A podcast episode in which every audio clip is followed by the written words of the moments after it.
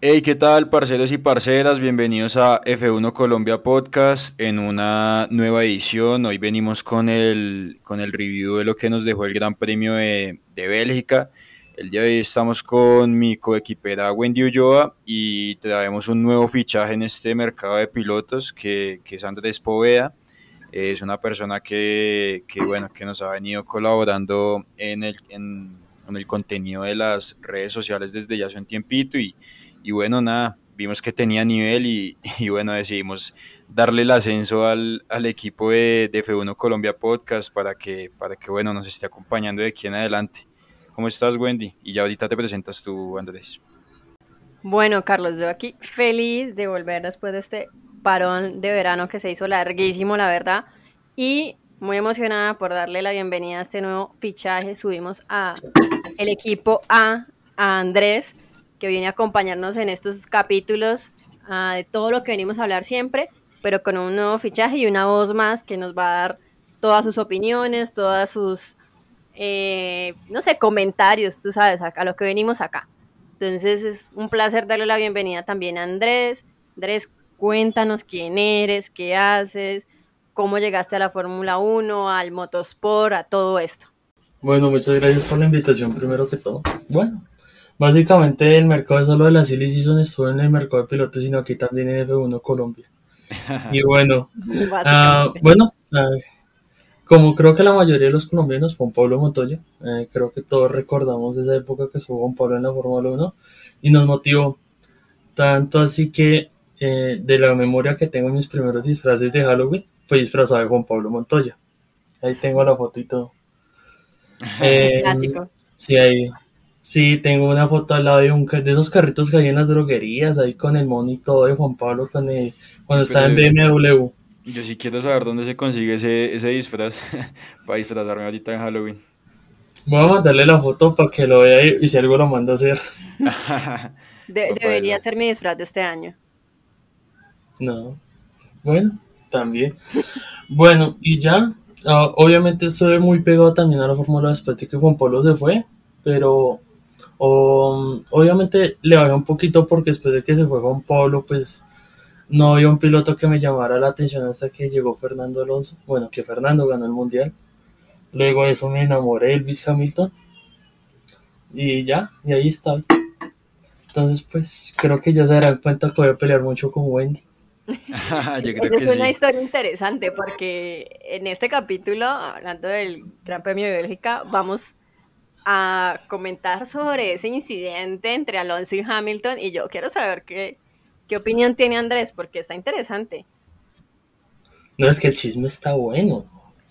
Es decir, se nota que la es que esa rivalidad de año de McLaren entre esos dos fue brutal. Es decir, a mí, eso es lo que a mí me gusta de Luis Hamilton, es que su primer año, el man se le paró de una manera a un Fernando Alonso que venía de dos campeonatos del mundo impresionantes hmm. con Renault y se le subió a una escudería importante como fue McLaren, le paró cara no solo a, a Fernando, sino a Ferrari con que tenía a Raikkonen y a, y a Felipe Massa en ese momento. Y bueno, y es que esas discusiones y todo lo que hubo del Spacegate, todo eso es una, un chisme que se nota que entre esos dos no, a pesar de que dicen que se tienen mucho respeto y todo eso es como esos rocecitos que a se dan. Obviamente Hamilton tuvo la culpa en Bélgica, eso no sé él mismo lo dijo.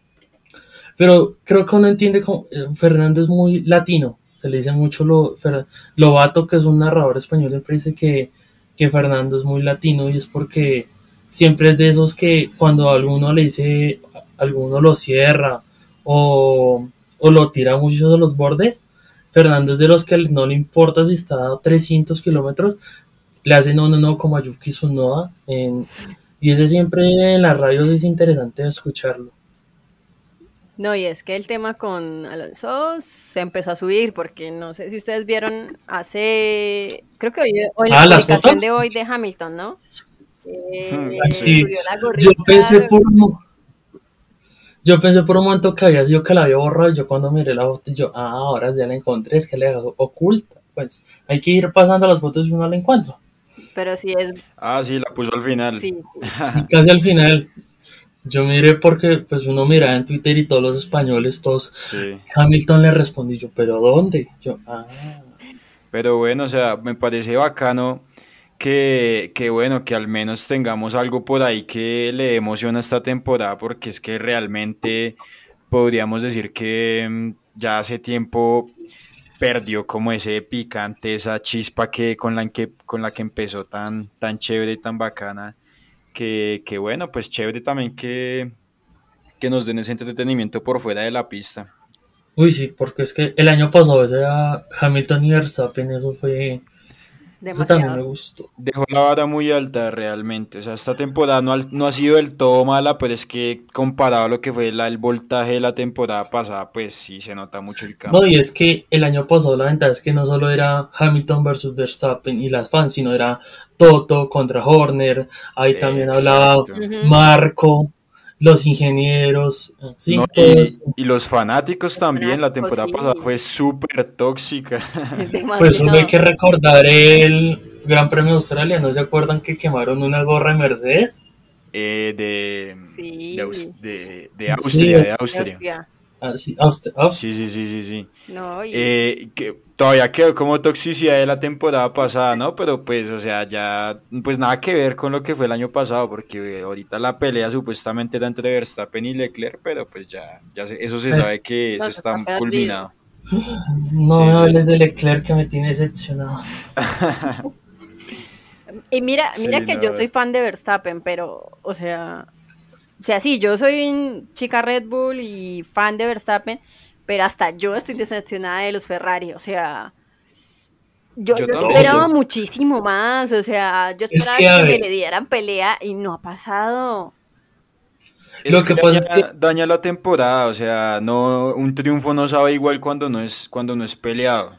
O sea, de eso estamos, podemos estar seguros. Yo creo que hasta los fans de Verstappen, sí, como tú misma lo acabas de decir, o sea, no, no sabe igual a cómo fue la, el triunfo de Verstappen la temporada pasada. Exacto, ya ahorita tiene casi 100 puntos contra Leclerc, o sea, ya ahí no.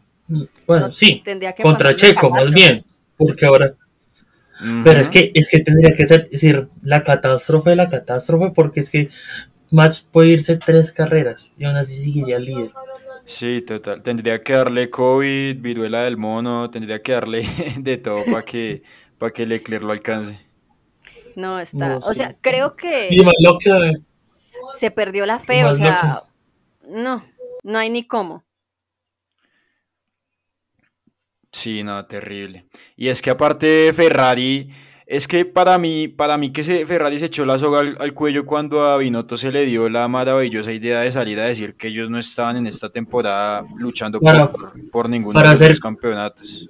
No, para ser competitivos. Exacto. Bueno, o sea, ahí, claro, o sea, cualquiera va y piensa que, o sea, le baja la moral al, equipo, a los pilotos, a todo el mundo, le pone presión encima, o sea, no, eso... No, y otro fue... Que era mucho más como para quitarle presión al campeonato, un poquito de lo que se utiliza como, o sea, lo que siempre se ha visto como al inicio de la temporada, que tal Mercedes dice que Ferrari son los más rápidos, mm, Ferrari dice que Mercedes, y los Red Bull que tal equipo, o sea, como que se quitan un poquito la presión, pero al mismo tiempo se sintió como un darse por vencidos antes de siquiera empezar a pelear por, como que me pareció muy decepcionante que un equipo que al parecer estaba empezando a dar la pelea y a competir por un campeonato me diga, no, sabes, no queremos el premio mayor, solo queremos participar.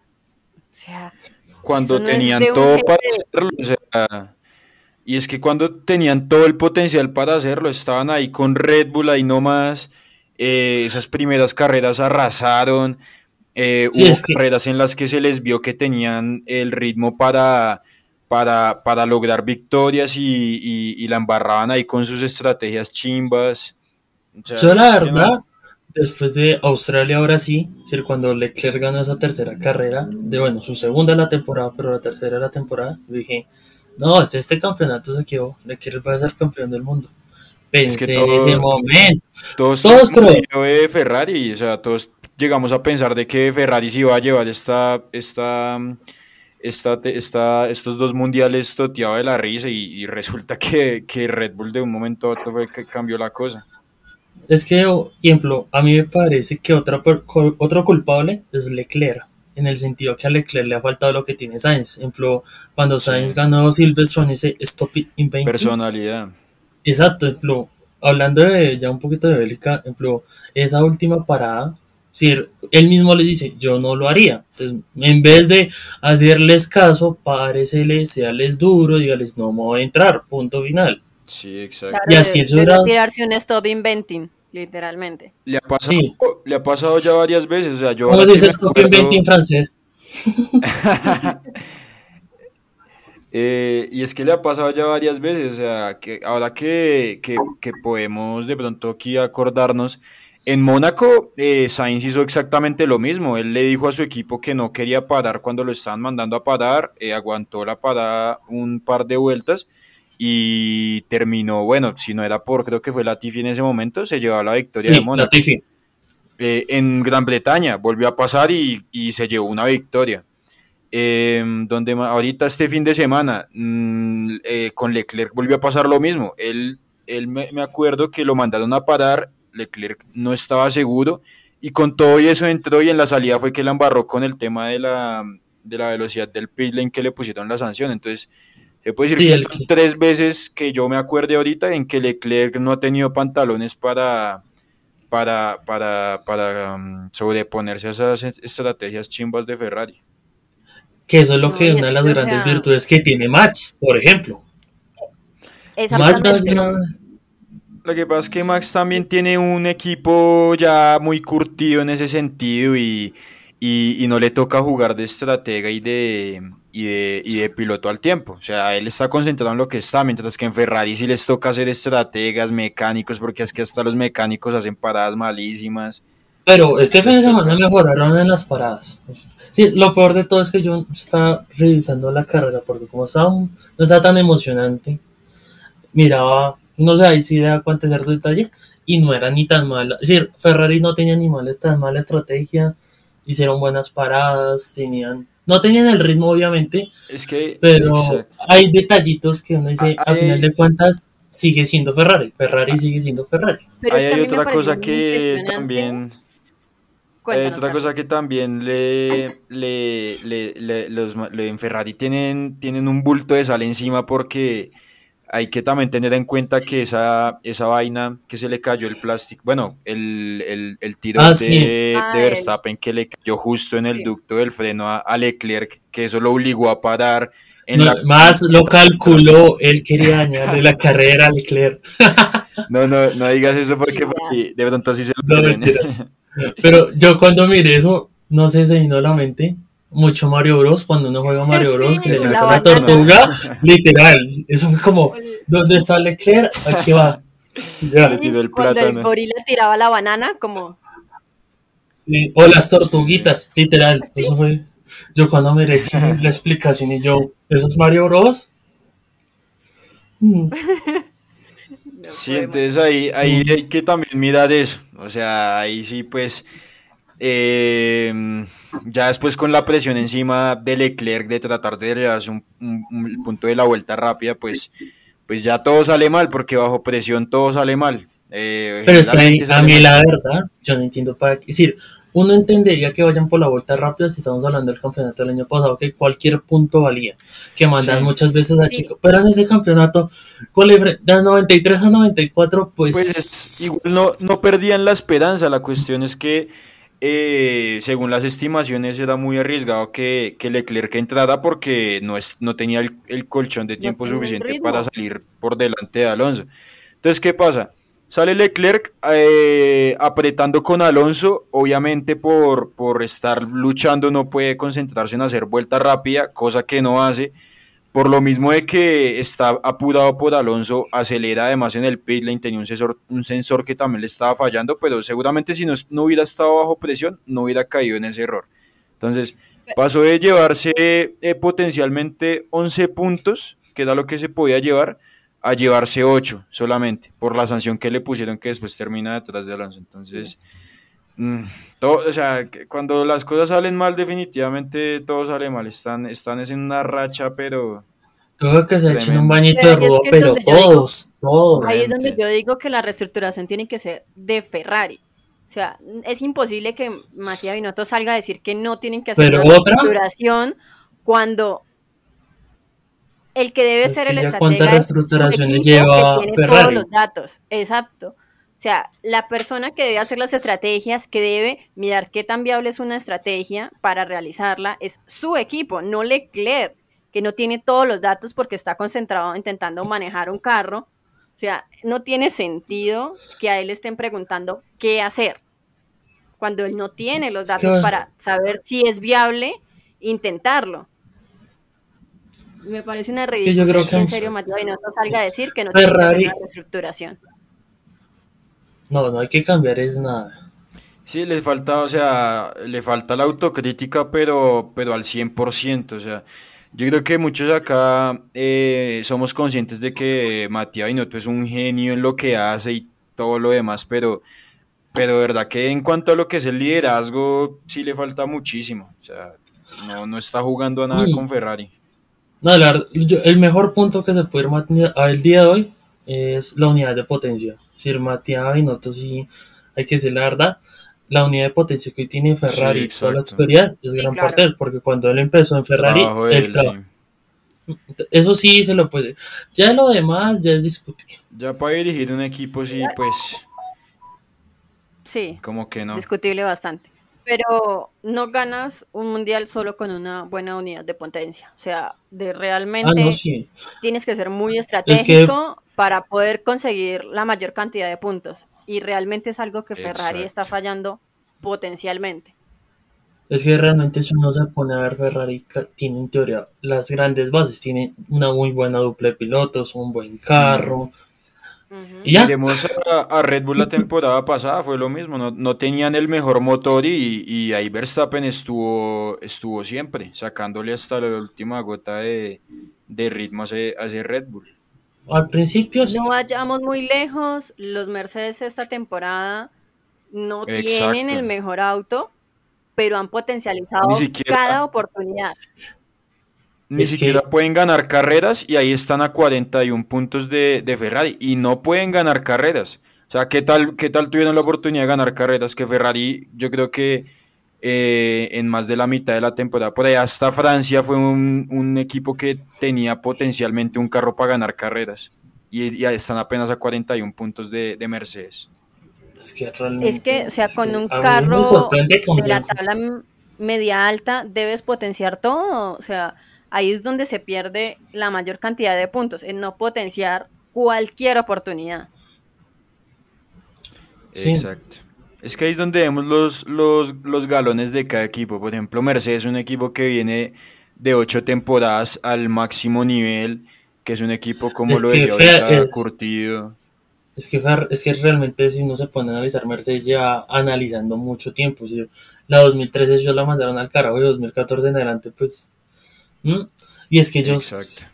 desde que compraron Brown, ellos aspiraron a eso y empezaron a reconstruir, trajeron a Toto Wolf, empezaron a, a Nicky, Sir, Nicky Lauda, que es uno de los pilotos más laureados en el- la Fórmula 1, más reconocidos. Él también tiene que influir. Luego te traes a, a Luis Hamilton, que pues él fue como la cereza de ese paseo. Sí. Y pues la mano, y ya después la unidad de potencia y todo eso. Tiene un gran proyecto. Han hecho un gran proyecto. Sí, para mí la verdad es que ya es para que para que Ferrari eh, abandone, abandone cualquier esperanza. Es que este yo realmente y- pienso que ya todos los equipos están pensando en el otro año. Mercedes y Ferrari. Mercedes yo creo que ya empezó. Hasta Red. Bull, porque Red Bull con esa ventaja de puntos que tiene, ya que, o sea, ya que se va a poner a pensar en Ferrari como, como un peligro. Yo creo que lo único que Red Bull debe pensar es más bien Checo. Checo, ¿qué va a hacer? Porque es que Checo ya se dio cuenta que las actualizaciones no siempre le van a servir a él y eso es lo que creo que deben trabajar de aquí en adelante Red Bull, es aspirar a eso. Porque bueno, este año no tuvieron ninguna, ningún equipo ahí enfrente, pero si vas a pelear el otro año con Mercedes, que Mercedes tiene a, Jo- a Russell y a Luis Hamilton, necesitas que Checo esté bien y que las mejoras también les funcionen. Funcionen para ambos pilotos. Y esa es la gran misión que debe tener, creo que ahorita Checo y Sí. Christian Horner, es pensando en eso. Porque Max ya, Max ya está, está en el mejor nivel de, de su carrera deportiva. O sea, es que, increíble. ¿no? me- es que como dijo la Hamilton, Hamilton ya dijo, están en otra liga. Sí, es el Pero- único piloto que el de hoy, yo no, yo no pienso, digo, qué errores ha cometido Mert, ah, Mats en esta temporada. No, y, y los comete y los corrige, como en Hungría, que hizo ese trompo 180 grados y quedó en la misma trazada. No, eso fue para humillar a Ferrari. Estoy seguro que, eso, que eso fue 100%, como sí. decir, con trompo y todo te gana. Bueno. Alan, y es que yo, yo, Ah, sí, yo no me quiero ni eh, imaginar cómo será en Imola. No sé si vieron por ahí un dato histórico que es la primera vez en la historia de la Fórmula 1 que un piloto logra ganar dos grandes premios consecutivos saliendo desde, desde más atrás que el puesto 10. ¿Sí vieron eso? Sí, sí, es, sí. Ver- o sea, Verstappen está dando un nivel totalmente increíble que yo creo que en este momento eh, solamente podría decir que Hamilton y, y Russell están a su nivel. No, ni siquiera. Ni siquiera. No, porque es que si estuviera en ese nivel, Hamilton no hubiera cometido el error que cometió con Alonso, empezando por ahí. Mm, pero, pero bueno, es un, un error aislado. En general, Hamilton Ah, no, sí. tenía de cinco podios consecutivos. Y era el Eh, único piloto que no terminó todas las carreras. Yo quería que terminara así la temporada. Mm, Exacto, era, era el único equipo que, lle- que llevaba su racha. Sí, o sea. Al día de hoy son el único- Empezó, la temporada la empezó mal, o sea, las cosas como son. Pero Pues- eh, lo que te digo, de cinco carreras para acá que lleva esos cinco podios consecutivos, eh, cogió el nivel totalmente como era. Igual Russell también, que, que el man que me Russell- parece que la única carrera en la que no ha quedado en el top 5 fue esa del, del DNF de, de Gran Bretaña. Sí, me parece pues, que de resto todos ha quedado en el top 5 todavía. hubiera podido quedar, pero como tiene es un gran ser humano y piensa ante todo por los demás. si no, si, si ese man no se va, arreglan ese carro y Si no se Sí, baja, estaría ahorita, estaría ahorita luchando por el mundial. Es que no se a pensar que Merce- es que Ferrari yo creo que ya de tener cada gran premio no van a ver a Red Bull, van a ver esa Mercedes. Mercedes está ahí.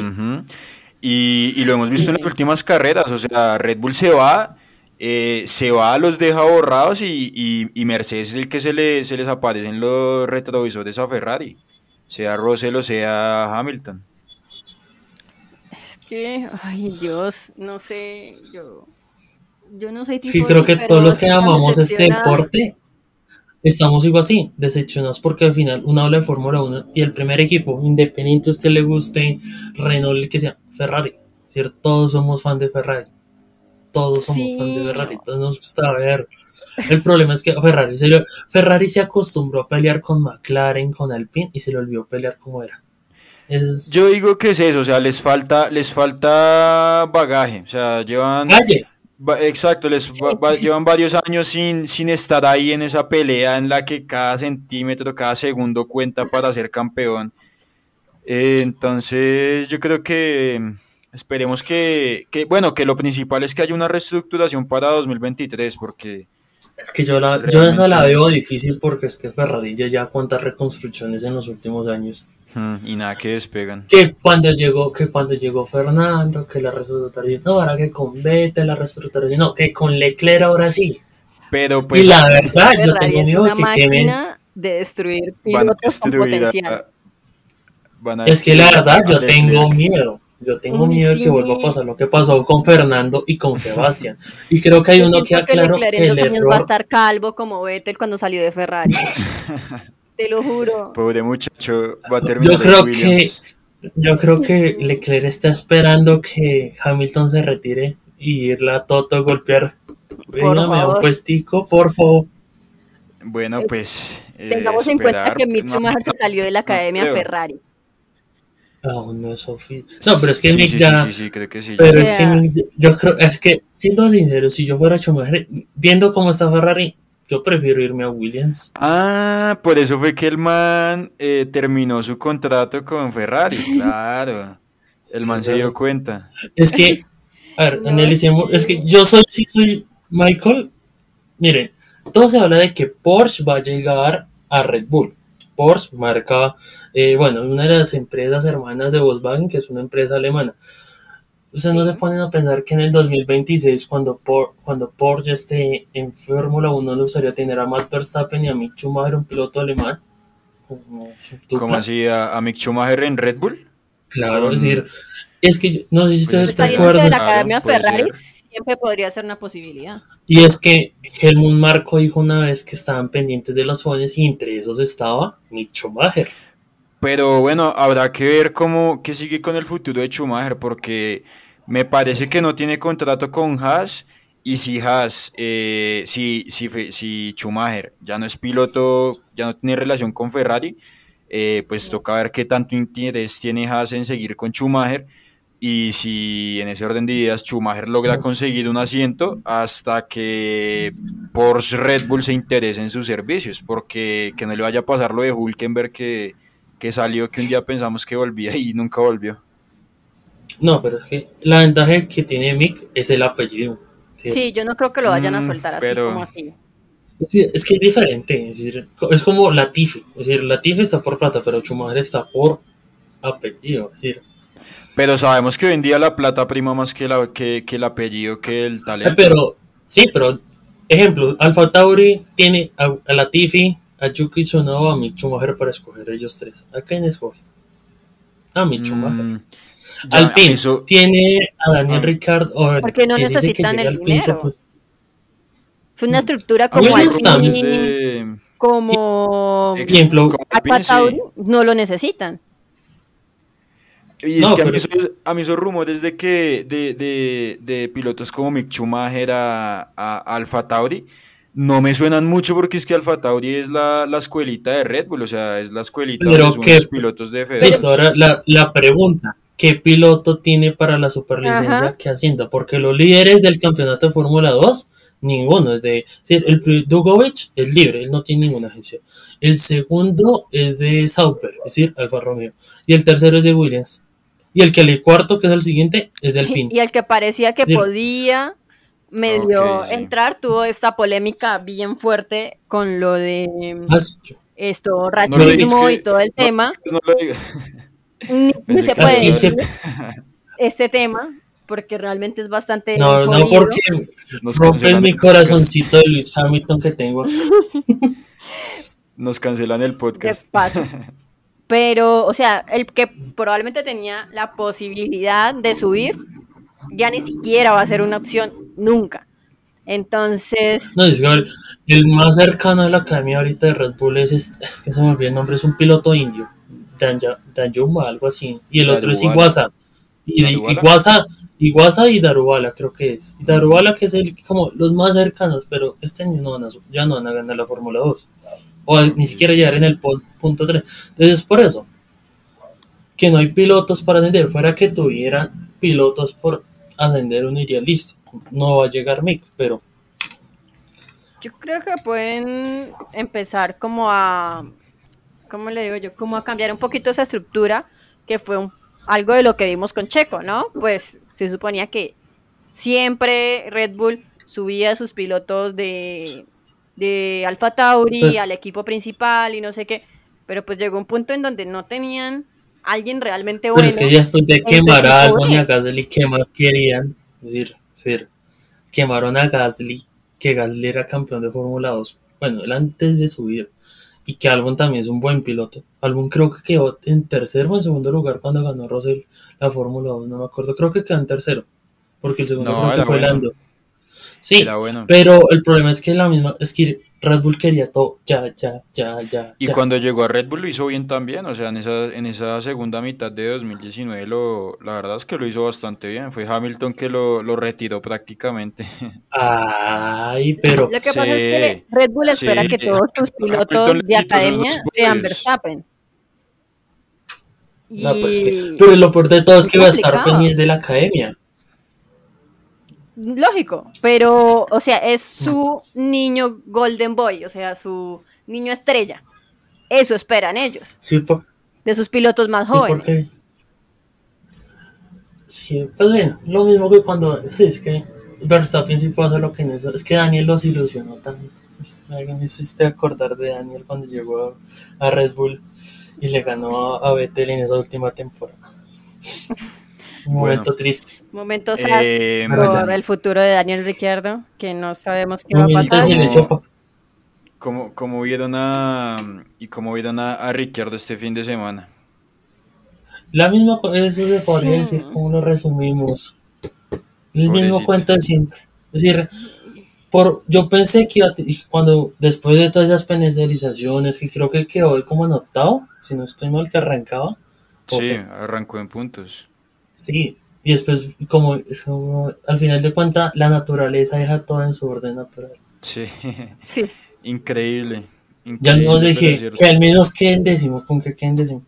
Y es muy malo porque que le quedan ocho carreras donde tiene que revalidar.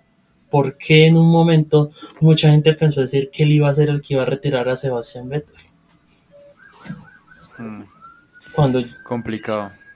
Complicado. es que Cada no sé siquiera si le veo futuro este, pues para el siguiente año a Daniel en algún equipo. O sea, lo veo tan complicado. Yo lo veo en Williams o en Haas. Y si no consigue ninguna de esas escuderías, le, yo me iría a NASCAR, a la NASCAR. Vamos a ver, porque me parece que le ofrecieron el puesto, un puesto en indicar, ¿no? Y, y no lo quiso Y aceptar. No Fórmula lo E. quiso aceptar, Y en ¿no? la Fórmula E. Mm. No, pero en indicar, no la llamemos indicar, llamémosla McLaren indicar, porque es una, todos los pilotos son de McLaren, todos quieren correr en McLaren, en indicar. Pero es que aún así creo que también está la parte de la cláusula donde se dice que se debe retirar Es que- un año, creo, o algo así, para, re- para recibir toda la, la cantidad de Yo dinero que había acordaron. Yo lo que había escuchado es que le dijeron, usted tiene 21 millones de dólares.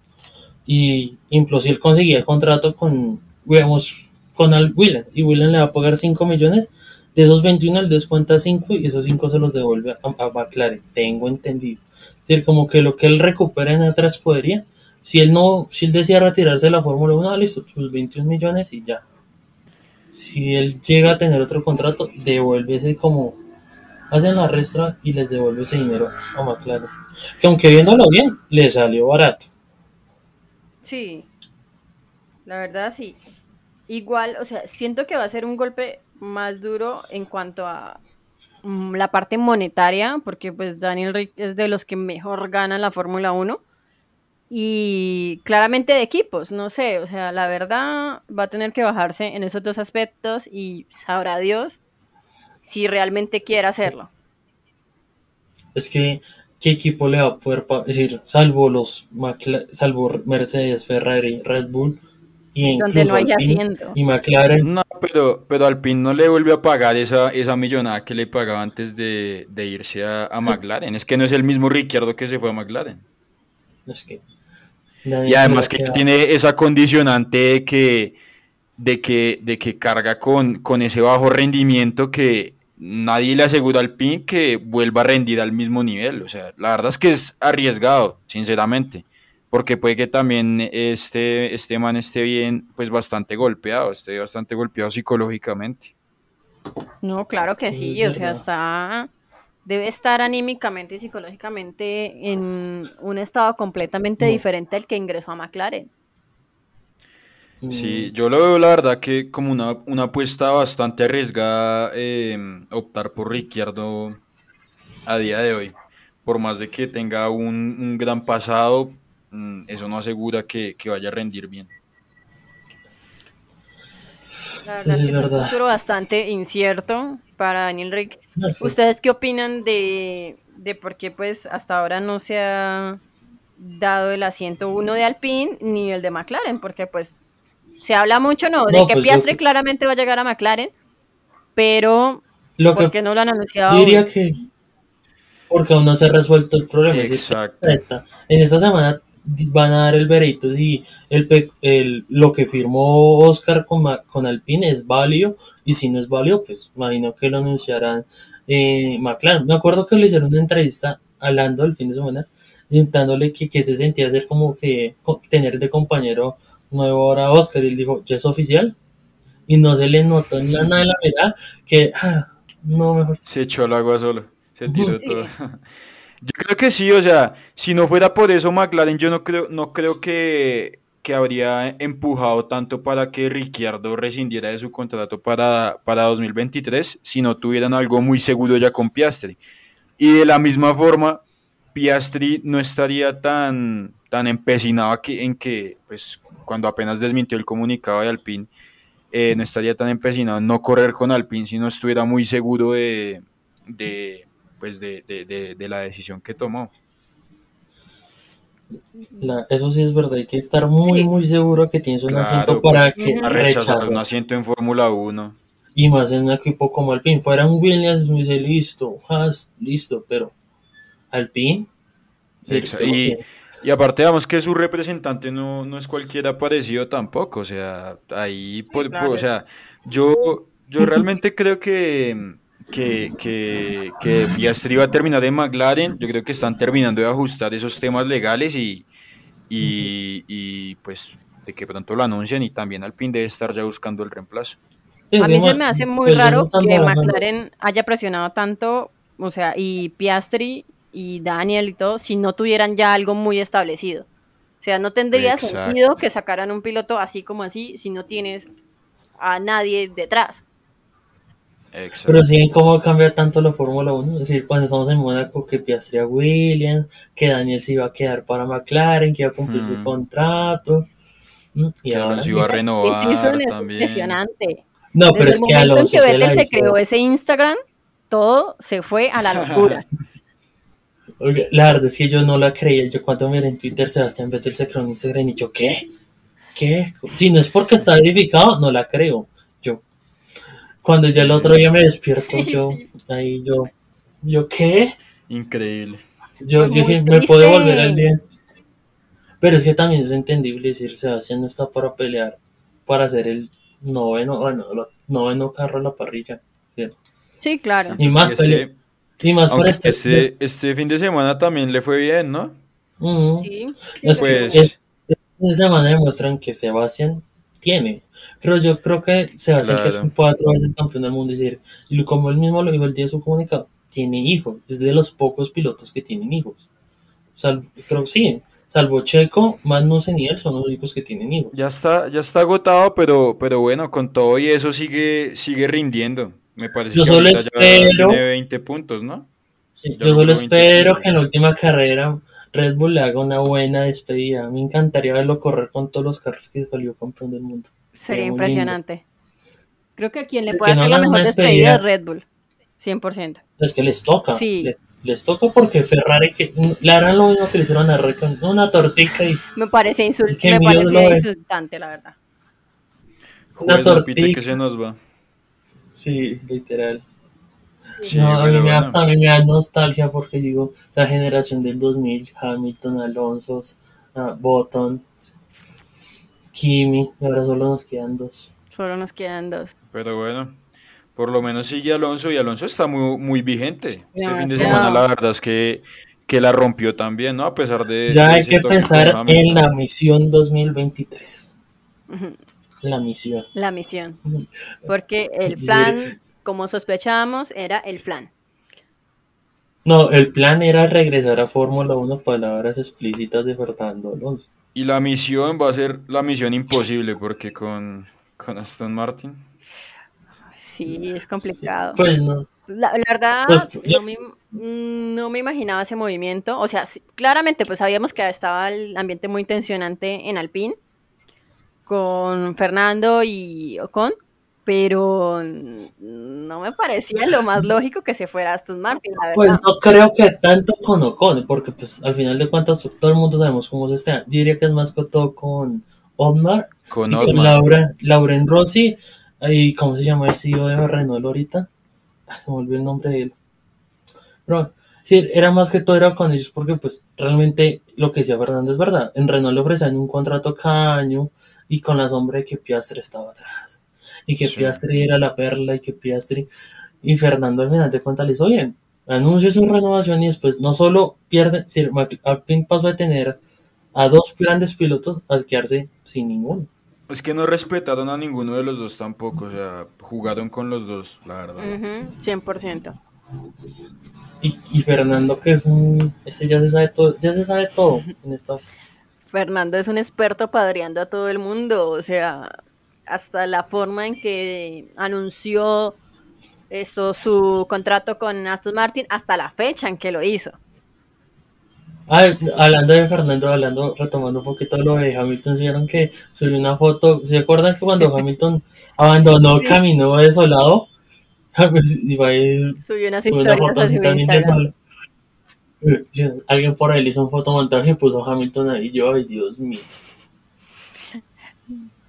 te amo, Fernando Alonso. Si algún día nos escuchas, te amo. Es que, es que. Y después fue del otro baile le pone una gorra que es que para Fernando. Dios. Por si no queda claro, soy Tim Fernando Alonso. ¿Qué pasa? Aquí somos Hamilton y solo Hamilton. bueno, ¿qué opinan de em, Carlos Sainz esta carrera? Y otra vez otro podio solo vacío de, de al apoyo de Ferrari que básicamente es inexistente para vez, ¿no?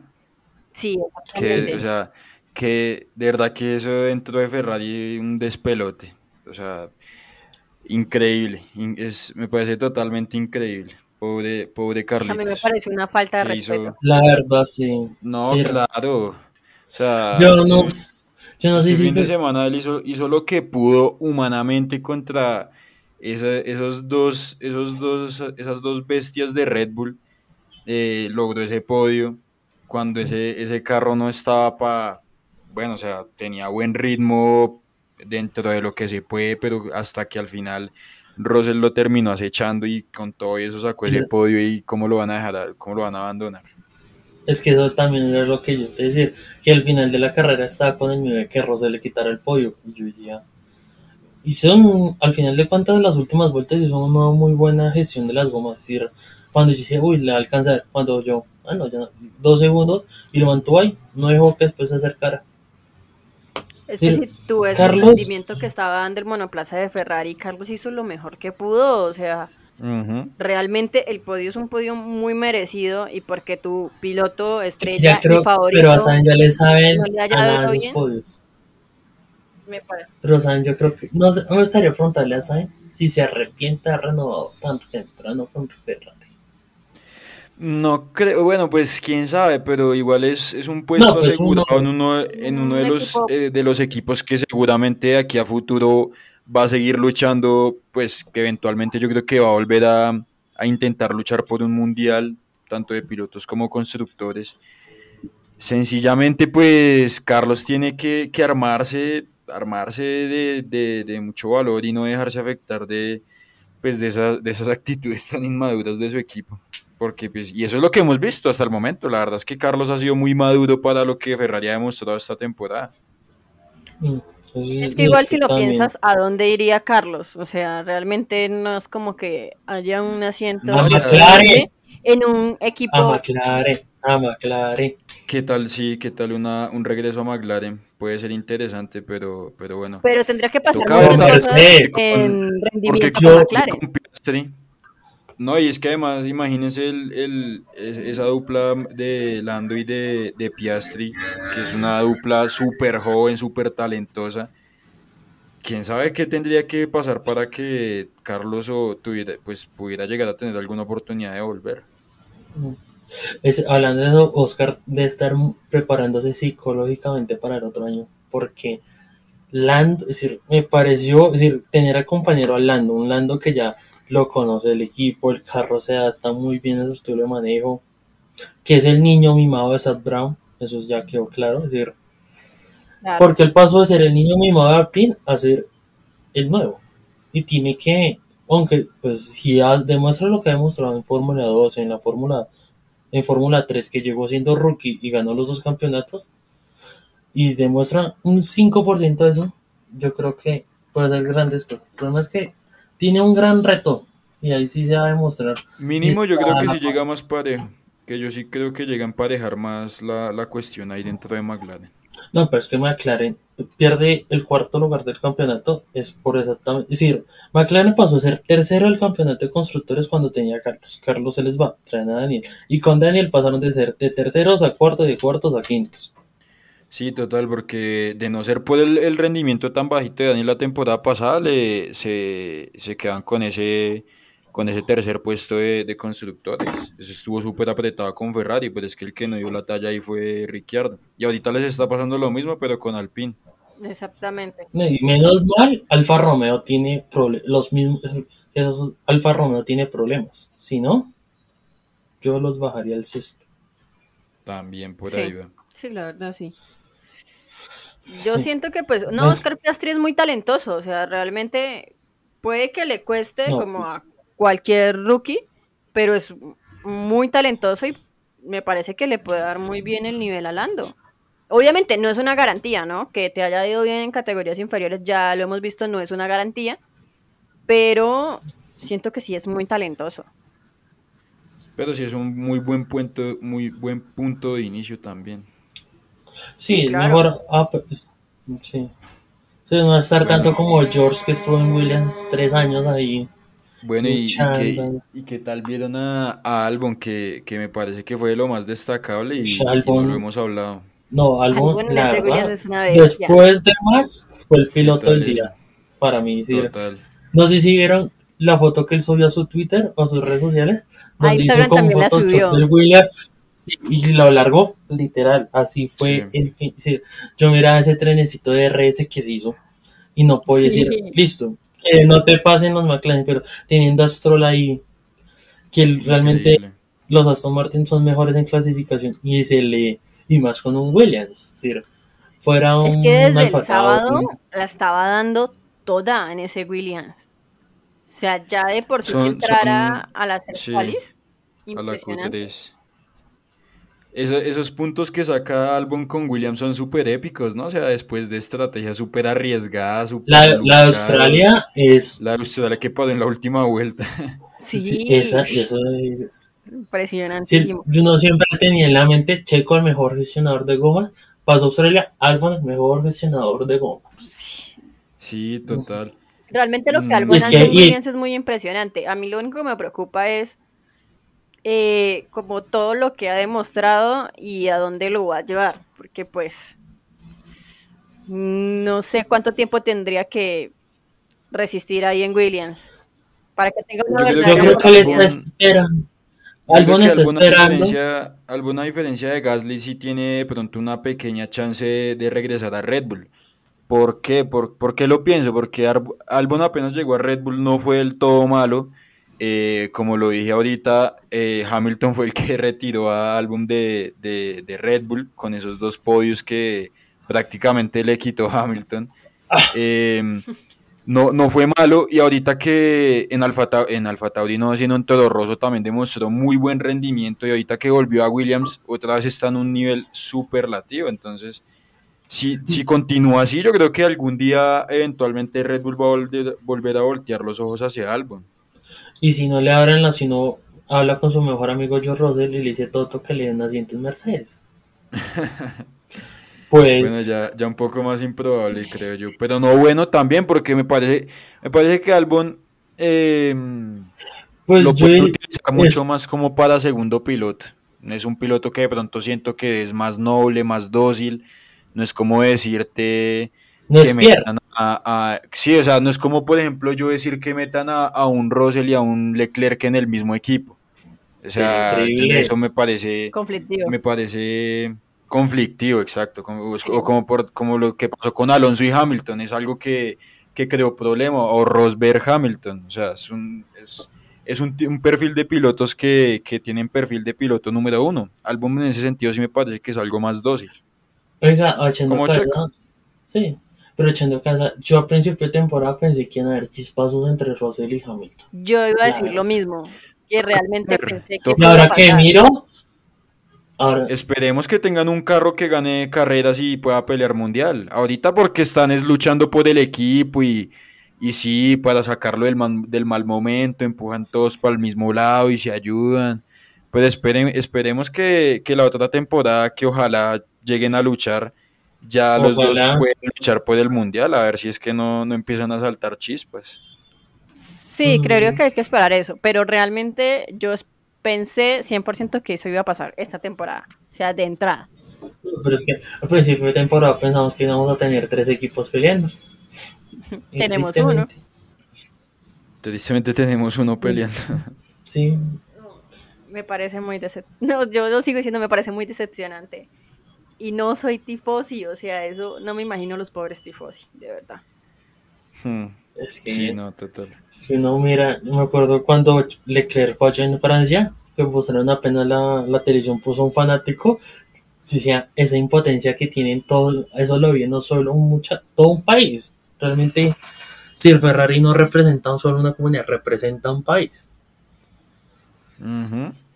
Y es que esperemos a ver. Lo único bueno es que ya Carlos ha reducido mucho la ventaja con Leclerc y yo creo que ahora vamos a ver grandes peleas entre ellos dos de aquí en adelante. Creería yo. Sí, pasó tal cual lo mismo de la temporada pasada. Eh, Leclerc que en, en algún punto se mostraba como más sólido, mejor, pero Carlos a punta de constancia le fue llegando y, y al final pues le terminó ganando. Y no se me haría raro. Yo creería yo que sí, sí. Es que creo que desde, no sé desde qué gran premio, por estaba leyendo que Carlos le venido escotando puntos a Leclerc. Salvo creo que- creería que Austra- Austria. es la Creo que Carlos tiene más podios que, que Leclerc. Sí, la que ventaja que, Leclerc- tiene Leclerc son Es que ha victorias. ganado, exacto, porque Leclerc como tal es, rápido. O sea, Leclerc es, Es- en, en- en velocidad, en velocidad de Leclerc es más rápido, o sea, 100%. Sí, Claro. Mr. que Saturday. De eso nadie tiene dudas. ¿Por qué? Porque lo ha demostrado en clasificación, porque en carrera sí tiene ese ritmo para, para ganar. Eh, la cuestión es ese, ese factor tan, tan clave, tan silencioso que, que a la vez es tan importante que es la constancia. Y Carlos siempre Sí. se ha caracterizado por eso. Siempre se ha caracterizado por Sí, ser es que muy- yo me acuerdo, sí, porque él, todas las temporadas le pasa lo mismo. Su compañero le empieza ganando, llega a mitad de temporada y sigue para arriba y termina ganándole a su compañero. Así le pasó Ujú. con Lando las dos temporadas y pues con Leclerc. El único que creo que la, sí, el único que le ganó fue cuando él estaba en Renault que estuvo con Nico. De resto, él siempre le ha ganado a su compañero de equipo. Hasta. Sí, pues vamos a ver cómo, cómo se desenvuelve. Increíble que Leclerc de pasar a luchar por un mundial pase ahora a luchar por, por no dejarse de ganar de su compañero de equipo otra vez. por ser mejor del No, resto, porque realmente, aunque el mejor del resto hoy es Checo, porque Max está en otra liga literalmente, entonces Sí, el mejor del el resto, mejor del resto esta temporada. Sí, la verdad sí. sí, Yo claro. espero que si Max va a ganar el campeonato, ojalá lo gane antes de México, así Checo gana el Gran Premio de México, que sería increíble verlo ganar. Bueno, sí, ya, ya que ya aquí en adelante eso, eso no, no importa nada. Sí, ya aquí para, la, para adelante es lo que pase de el segundo puesto hacia abajo, porque probablemente ya, ¿no? ya esto No, está sí, eso. cantado. Yo creo que nuestra última esperanza era, era Bélgica y, y vimos que no, o sea, vimos que que no. todos- Definitivamente Red Bull también ya está en otra liga. Lo Es que creo que todos nos ilusionamos, todos pensamos, bueno, que hicieran uno o dos de aquí en adelante, que, que más se choque con no sé qué, que se choque con Hamilton, que se choque con el que quiera, pero que pierda puntos. Te lo juro que hasta Cuando- yo, que soy la fanática más clara de Max, quería que pasara un DNF. O sea, dije, pues al menos como para ponerle Claro. picante, sazón a esta Sí. cosa. Dije, pues tengo un DNF, no perdemos nada. Se lo puede Que se le vuelva a- que se le, se le trae otra pieza del Fatauri en el piso, algo así, algo así. Claro, sí, sí, sí. Y es que, Que, que Checo le gane una que otra carrerita, como para que la distancia sea más larga. es que en el momento en que an- antes de la mitad de la carrera ya estaba en primera posición, dije, Pues está en la vuelta pues de ya. de hecho, eso es como el cuarto. Entonces está como un cuarto de la carrera y ya está en primer lugar. No, y después, o sea, y después con lo de Leclerc dices como, pues, o sea, yo quería darle la oportunidad de que, pues, llegara de primero, tuviéramos un DNF, empezáramos a ponerle sazón a esto, porque estadísticamente todavía vea una pequeña posibilidad, pero es que ahorita ya no hay nada. No, pues mientras las matemáticas existan, pues siempre habrán posibilidades. Y mientras haya un 1% de probabilidades, hay que tener un 99% de fe. Bueno, Pero ya ahorita están. seguro así siguen todos los tifosi, con esa, con esa fe intacta. Yo creo que Ferrari, ahorita lo que tiene que aspirar es que no les meten otra millada en Imola. Es decir, que yo creo que eso es lo Monza. importante. En- Así, Monza. es que Monza sería una vergüenza, o sea, donde les pase algo parecido Y es que a serían Bélgica, dos, porque en, en Emilia ya les ganaron. Y ahora vuelven y Mm. les ganan en Italia. Yo creo que ahí Yo- sí noto. Sí, será. Bueno, yo sinceramente creo que, que ahorita ya Red Bull de pronto puede que empiece a aflojar un poco porque las ventajas ya, ya es bastante grande. Y, y viendo esa misma ventaja, pues ya hay que empezar a centrarse en, en 2023. Es lo que, lo que Mercedes en, en, su ti- en sus tiempos de gloria era lo que, lo que hacía. O sea, Sí, es eh, verdad. Mercedes arrasaba, en las últimas carreras aflojaba un poco, eh, se le acercaba en su momento Ferrari y todos nos ilusionábamos que, que se iba a apretar la cosa. Que no exacto. Y lo que estaba haciendo Mercedes era aflojar porque ya tenía un campeonato prácticamente ganado y estaba eh, luchando, estaba era ya trabajando en su, en su Mm. concepto para la siguiente temporada y por eso fue que dominaron du- durante ocho años. Eso Sí, también podría dar realmente un margen es- de error, ¿no? Que de pronto se, mm, se tranquilicen demasiado. No, no Pues creo porque, pues, no sé, no creo que Es que Christian igual- es que Horner. igual ya vimos que, que Red Bull ahorita tiene, en rendimiento, están muy por encima de Ferrari en este 100%. momento. Mm, Van a seguir metiendo cosas, pero ya no al, al mismo nivel y de la misma agresividad que lo han hecho de- desde el inicio de temporada hasta hoy, porque el Red Bull es un carro que indudablemente es de los que, de los que más ha avanzado. Hmm, Es que Y es bastante sólido en este momento, o sea, fiable, sólido. pues, Tiene velocidad punta, tiene buen paso por curva, o sea, es el carro más completo.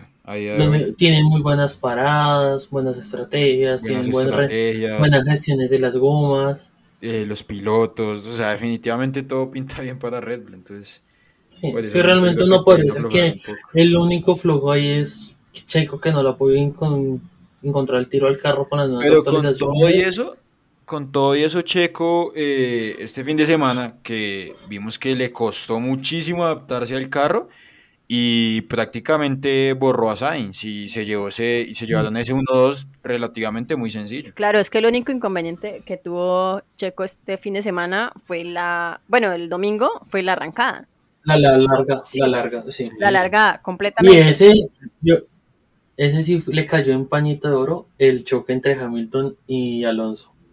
Ahí recuperó Claro. las dos posiciones, un safety car para acomodar. Igual Porque yo creo que eventualmente volvía a su posición natural, o sea, al pasar las, las al ir pasando la- las vueltas. O sea, se le facilitó la cosa, lógicamente, pero... Sí, claro, le iba a costar un poco Pero más. creo que igualmente pero- iba a volver. pero Exacto, funciona iba a costar, para- pero yo creo que igual iba a llegar al- a, ese segundo puesto. o sea, a- Sí, pero tendrías que lucharlo más. Y Aún así la largada fue, fue muy desastrosa, la verdad. Para Checo, Mm. muy, muy desastrosa. Por ejemplo, largada, la de Leclerc, yo después me di la onboard y uff. Sí, la de Max estuvo muy buena, pero la de Leclerc estuvo muy también muy buenísima. Mm, muy qué buena esa larga. Pintaba muy buena la, la carrera en ese sentido. Sí, Y bueno, ya que estamos hablando de la carrera, hablemos un poco más de la carrera. Sí, hablemos así como un repasito. Sí, ya hablamos un poco de Red Bull, de Ferrari, em, de Mercedes, pero Mm, pues por tampoco. ahí, a ver, destacable. También Gasly. Gasly también muy destacado este fin de semana. Se Sí, volvió entró, volvió a los que puntos. después de, No sumaba desde Azerbaiyán, ¿sí sabían? Desde, sí, desde, es que Alfa Tauri ha tenido un declive porque cuando Yuki está en mejor que Pierre, algo pasa. O, Mm. se, lo, o se choca o, o sale mal de- o sale muy rápido de los pits y Increíble Alfa Tauri que, que venía de las últimas temporadas siempre siendo pues un animador bastante importante en esa parrilla media y, y esta temporada la verdad es que deprimente ese rendimiento que están teniendo. Pero y, bueno, y- y sobre todo el de Pierre, es decir, este era el creo que el mercado tal vez de las temporadas donde más se ha movido. Al principio había muy poquitos cupos, pero ahorita hay más asientos libres y no ha sido la mejor temporada de Pierre. Sí, para igual, dar ese salto a otra escudería. igual toca ver porque me parece, por ahí he visto que Alpine está bien interesado en, en Pierre. Sí, ha Este sonado bastante para no el sé Y pues, escudería Pero francesa, piloto también- francés. Pero, Exacto. Y bueno, dos pilotos franceses, pero pasarían a ser la escudería más odiada. Se los hace- si llega Alpine a traer a, a- a Ocon y a Pierre, sería la ¿Será? escudería más odiada. Sí, ¿Por claro. qué? A mí no me parece que con Pierre sea tan odiado. No como A con. mí Pierre me cae bien. A mí A mí, también, pero, verdad, pero Pierre es de mis pilotos favoritos, creo yo. A mí también me gusta. El problema, hablan, pregúntale a los mexicanos si les gustó mucho cuando hablaba de que él se merecía el asiento en Red Bull el año pasado. Ah, Pero bueno, que, pero es que eso... aún así no he visto tanta sí es polémica normal, con ¿no? ese tema. O sea, como que se habla en el momento, pero no se sostiene tanto, por lo menos como el odio que les tienen a Ocon, los mexicanos. Ah, no, es que Ocon Y Alonso y los españoles. Ocon. A Ocon sí, yo creo que todo el mundo le tiene odio. Los españoles, los Y mexicanos. lo peor es que es un buen tipo. Si uno mira la historia de ese man, y ese man es súper humilde. A mí me llegó a caer bien, pero, pero su actitud, no sé, o sea, no me ha gustado su actitud últimamente y, y- y se había resarcido un poco con, con cómo llegó ahorita, mm, que la temporada pasada con Alpine. Mm, pero no, esta temporada definitivamente trae Bueno, hablando de, hablando de Esteban, carrerón. Carrerón. Sí. Desde Sí, el final y llegar a los puntos, carrerón de Esteban. Es decir, es de las esas carreras por las que uno dice, este chino sí se merece ese asiento. Entonces, es que a mí Sí, no me pues, parece no, mal piloto. La verdad es que esta temporada, esta temporada la, la ha hecho súper bien también. Cuando no ha estado Fernando, eh, Ocon ha estado ahí. Y a mí me parece que él Mm. potencializa muchas cosas. O sea, él, lo que decía Carlos, siempre está ahí para potencializar lo que alguien más no puede. Que se hace caer mal en algunos aspectos, pero a mí no me parece Es un más, mal es muy piloto. agresivo. Es que La verdad es que es súper buen piloto. Lo único es que le falta jugar en equipo. O sea, definitivamente eso es lo que, lo que más 100%. debería de, de corregir y cambiar. Yo no me acuerdo cómo fue la relación de Esteban con Ricard, de Richardo cuando estuvieron en Renault juntos. No tuvo no polémica, la verdad. sí, no. creo que fueron como. Porque es que él la tenía problemas con Checo y con Fernando. Porque Con con, Fernando, sí. No, y Daniel con Fernando, pero hasta ahora, hasta esta temporada. Que tuvo Es que yo creo que la en- temporada en pasada Jeddah fue en Jeddah y en. y en ¿Cuál fue? Hungría. ¿Sabes qué me No, parece no que le falta Ocon con sus compañeros? Como un poco de respeto. Una cosa es la rivalidad y la como este impulso de querer obviamente ganarle a tu compañero, pues es tu primer rival, ¿no? Tiene tu mismo monoplaza, todo eso, pero le falta un poco más de respeto hacia sus otros compañeros, no porque sea mejor, mayor, lo que sea, sino por simple como compañerismo. Sí. Mm. Sí, por el bien común. Es decir, creo que el último que te sirve en últimas instancias pelear es con tu compañero. Ujú. Todos van detrás del mismo objetivo, al final de cuentas. Claro, el impulso de ganar, pues- pues, sí está, pero, pero siento que le falta un poquito de respeto con sus compañeros y ahí es donde ha tenido como las polémicas con Checo y con Fernando, en donde pierde como el respeto hacia ellos. Vamos a esperar a ver quién le pone de compañero el año que viene. Otra, ¿saben qué descubrí? Me has deci- me ha- también me ha, me ha puesto triste Alfa Romeo. Cada fin de Eh, se semana. cayeron. Se cayeron Sí. totalmente. Sí, pasaron de pelear con Mercedes a, a pelear Sí. con. En inicio de temporada yo me acuerdo que hacía algunas encuestas por la página y, y la gente estaba confiada en que, en que Alfa Romeo y Haas iban a estar ahí en la lucha por ser los mejores del resto. Eh, esas primeras Y se carreras la verdad es que súper buenas y se cayeron totalmente. Sí, se cayeron tanto potencia. como, Oiga, yo- como Alfa. Yo creo que yo creo que Valtteri Bottas ya estar cansado de que no pueda correr los libres uno porque ya tiene problemas en el monoplaza o porque Kubica está ahí en él. Yo creo que es de los pilotos que más se ha perdido esa sesión. Sí, Y lo peor de todo es que le falta perder una sesión por jóvenes pilotos. Hmm. no, aparte pobrecito, sí. estaba cumpliendo años el domingo. Y se fue. Sí, qué embarrada. Pero la, La, la Tiffy tenía que hacerse presencia. Como siempre. Tenía que. Tenía que ser la, la Tiffy le dio su regalito. Pero, ejemplo, ¿sabes qué se me sorprende la Tiffy? Que se para cuando llueve, sí demuestra que tiene un gran potencial. Es decir, cuando hay lluvia, la Tiffy está ahí. Aunque no, no lo crea. Pero después se seca la pista y.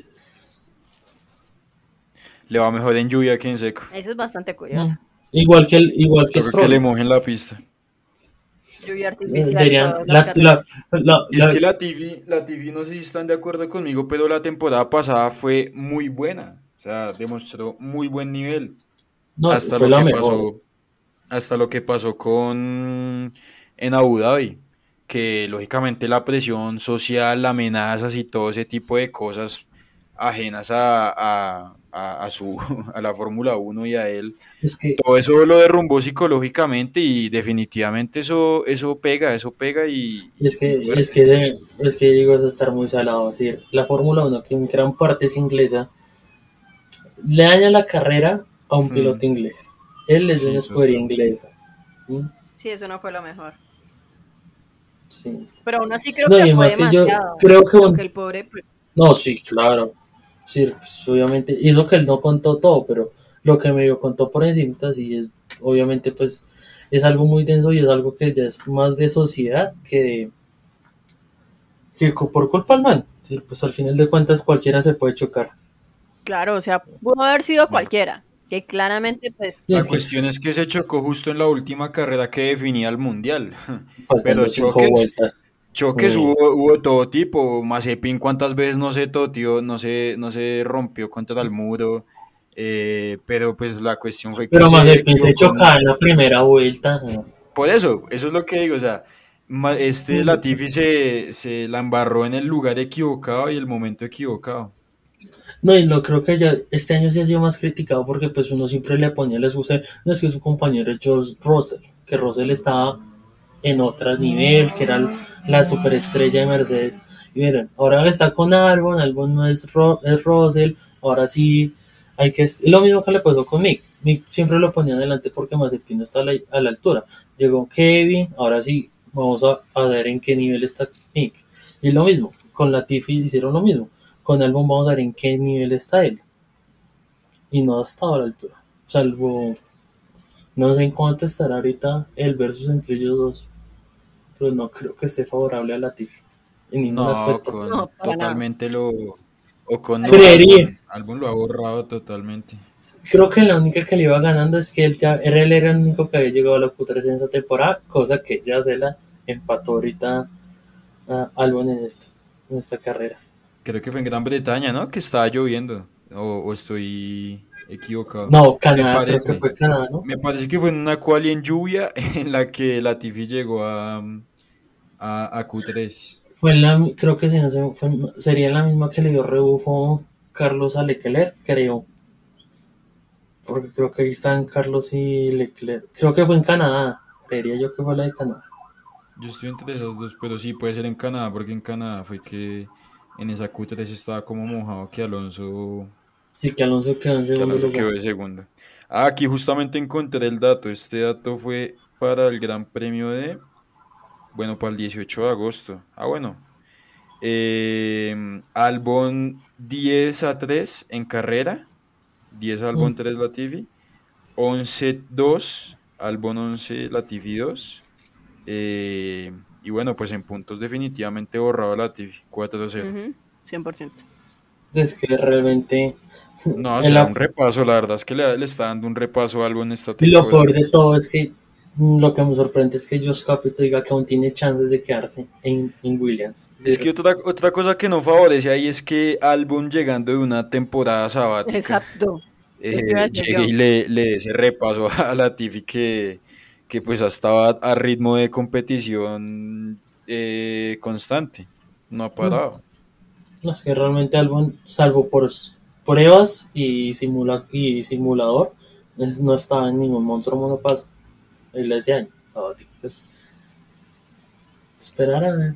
Pero ojalá sea la última temporada de Latifi. Yo sí espero que Sí, sea la verdad nos divertimos mucho con todos tus safety car y todo, pero pues Sí. creo que hay que darle paso a un piloto que en serio lo, lo merezca, no, pero que pues una- que nos dé acción en pista y no en polémica. Pues están entre Nick Debris, que ese siempre, ya creo que yo ya lo Esa veo es muy la lejos. eterna promesa. No, pues que ya tiene 27 años. Por eso Pero- lo digo. La eterna Sí. promesa. Ya haciendo promesa como ocho años. Sí, sí. Pero pobre, pobrecito, o sea, nada que ver con. Más que justo fue tan de mal. Lo no mismo se que le le ha dado pasó. la oportunidad. Sí, porque cuando él Es ganó que la es Fórmula bien 2 no había sentido. a la categoría mucho más que por talento, sino por las mismas oportunidades y lo limitante que son los cupos. Y la plata. Claro, Y es que a veces no, no, no, no siempre el que queda campeón de la Fórmula 2 que tenga un asiento asegurado el otro año. No. Por ejemplo, Oscar, ni ejemplo, ni ganó y el que le quitó el asiento fue Latifi. imagínate. Eh, Mm. y ejemplo, igual lo mismo, Oscar quedó campeón de la Fórmula 2 y, y Sou, que, que quedó en segundo, en tercer lugar, fue el que se llevó el asiento libre. Sí. Y creería yo que este año va a pasar lo mismo con Dugovic. Aunque ese sí realmente no es que me mate mucho. Como dijo Hamilton, el dinero manda, o sea, es una categoría en donde es funciona de esa manera. Es muy triste, pero así funciona en muchos aspectos. A esperar a ver. Si no. Aunque también la ventaja de Williams es que tienen ahí un joven piloto estadounidense que está entre los tres primeros. Sí, ese también pinta. Y él ahí va, y él va a correr en los libres unos del Gran Premio ahorita de, de de Estados Unidos. Ujú. Mm. Bueno, esperar a ver. Y bueno, pues eh, se habló bueno, se habló bueno. Yo creo que se tocó de todo un poquito, un poquito carrera, un poquito lo que Sí, se sí. espera para el futuro, ya que por estas últimas semanas no habíamos tenido capítulo, pues, pues aquí tienen para que, para que aprovechen y, y se escuchen todo este, este episodio. Eh, yo creo que ya para ir concluyendo, ¿no? Sí, Bueno, sí. lo mismo. A todos nuestros eh, fanáticos, seguidores de F1 Colombia Podcast, a los parceros, parceras, pues de verdad muchas gracias por escucharnos. Es- o sea, estábamos un poco perdidos, pero ya pues con la vuelta de la temporada, pues estamos aquí de nuevo con Y el nuevo y el fichaje. nuevo fichaje, nuestro el nuevo fichaje. fichaje del, cap- eh, del equipo A de F1 No, es que Colombia digan la verdad, digamos hasta ahora les acepté la invitación. Después de mucho suplicar, Andrés aceptó la invitación. Sí, Bueno, y debutó bien. Debutó bien. eh, entró en los puntos. piloto del día, Andrés. Y pues, Es- es- gracias a los parceros y parceras, como siempre, por escucharnos. Coméntenos en Instagram, en nuestras redes sociales, lo que quieran decirnos, lo que quieran escuchar en el próximo capítulo. Ustedes saben que siempre los estamos escuchando y hablando con ustedes. Eh, para terminar, pues, como siempre, en nuestras redes sociales, Carlos, redes sociales. Eh, nos encuentran en, en Instagram como arroba f1.colombia, igual en TikTok, en Facebook. Eh, Wendy, Mis redes sociales en Instagram me encuentran como arroba Wendy Ulloa AM y en TikTok como Wendy Ulloa F1. Andrés, por favor, danos tus redes sociales para que también te conozcan, sepan quién eres, te stalkeen. Soy una persona exclusiva. Ah, bueno, mis redes son Andrés Povea 22, Instagram y en Twitter. Twitter siempre comparto harta información de la Fórmula 1. ah bueno, Entonces, listo. Para que vayan y los Pues sigan también en Twitter, entonces. los fanáticos también de Twitter, los que les gusta más ir a comentar por allá. Y pues yo creo que es todo por hoy, chicos. Nos vemos en otro capítulo y nos hablamos por ahí. Chao, chao, muchachos. Chao, Chao, muchachos. chao, chao. Andrés. Nos vemos, Chao. parceros. Brilliant, Fernando. Absolutely fantastic, mate. Absolutely brilliant job. Thanks from Renault. We are the champions.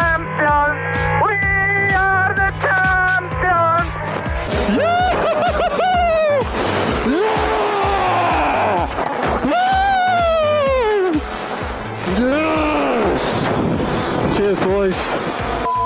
Took it. Yes! Yes, yes! Great drive, great drive. Ferrari's back, Ferrari's back. Yes! Sì, ragazzi! Oh, mi senti? Mi senti? Grazie, grazie, grazie!